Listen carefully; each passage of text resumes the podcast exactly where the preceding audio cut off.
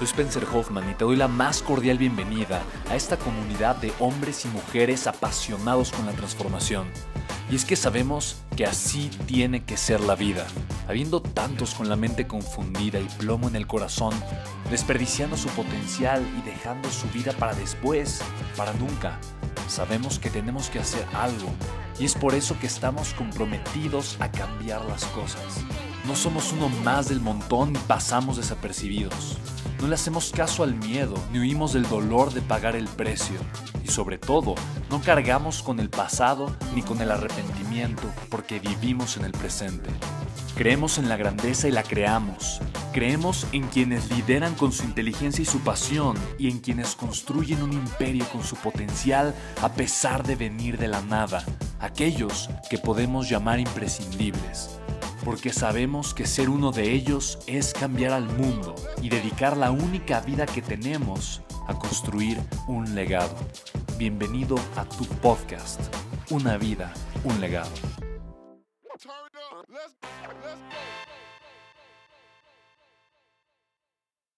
Dice Sergio, saludos. ¿Algún diferenciador en construcción de vivienda que pienses que pueda funcionar? Pensé en incluir Internet de las Cosas y acabados de lujo. Ok, Sergio, creo que va a depender mucho de tu mercado. Eh, a final de cuentas, eh, no necesariamente la gente va a comprar por los diferenciadores que tenga. Si la gente te va a comprar porque busca estilo y calidad de vida, probablemente sí. Pero recuerda que el mercado de los bienes, bienes y raíces es un mercado muy amplio y muchas veces las personas te quieren comprar o, buscan comprar porque es lo, único que les alcanza. Entonces quieren, quieren, quieren algo barato. El 80% del mercado de la vivienda es vivienda de gama baja. ¿Por qué? Porque la gente eh, simplemente quiere algo que pueda pagar y listo, ¿no? Pero ya es suyo al menos. Hay otro mercado que lo que, está buscando es invertir. Entonces quiere comprar una propiedad para invertir en ella. Entonces, eh, y entonces que le genere un flujo de efectivo. Entonces no le va a interesar que tenga un acabado de lujo o que sea una propiedad muy cara. Lo que le va a interesar es que a final de cuentas, cuando hace los números, como inversión haga sentido. Entonces, más, o sea, el diferenciador no tiene que ver, no tiene que ver con con lo que tú construyes, tiene que ver con la persona que te va a comprar. Entonces, más bien, yo no sé tu proyecto, no sé dónde está posicionado, no sé eh, a quién le, eh, para quién estás construyendo las casas o los edificios. Eh, en mi mente, más bien es, ok, ¿quién te va a comprar? ¿Quién va a ser tu cliente? y alrededor de ese cliente es que yo voy a comenzar a crear esta serie de productos y de servicios pensado en nuevamente agregarle el valor al cliente, que es el valor que él o ella necesita, ¿vale? Entonces, para mí eso es, eso es lo más importante, plantear mi negocio a partir no de lo que a mí me hace cómodo dar o de lo que yo quiero dar, pero a partir del valor que la, que la persona necesita recibir, ¿vale? Eh, y obviamente va a estar alineado con lo que me gusta, que tal vez es construir vivienda, ¿no? Por ejemplo, ¿no? Ok, entonces... Ah, ok, Sergio, sí, igual el chat solo lo vi yo, por eso los demás tal vez no lo vieron. Súper, va.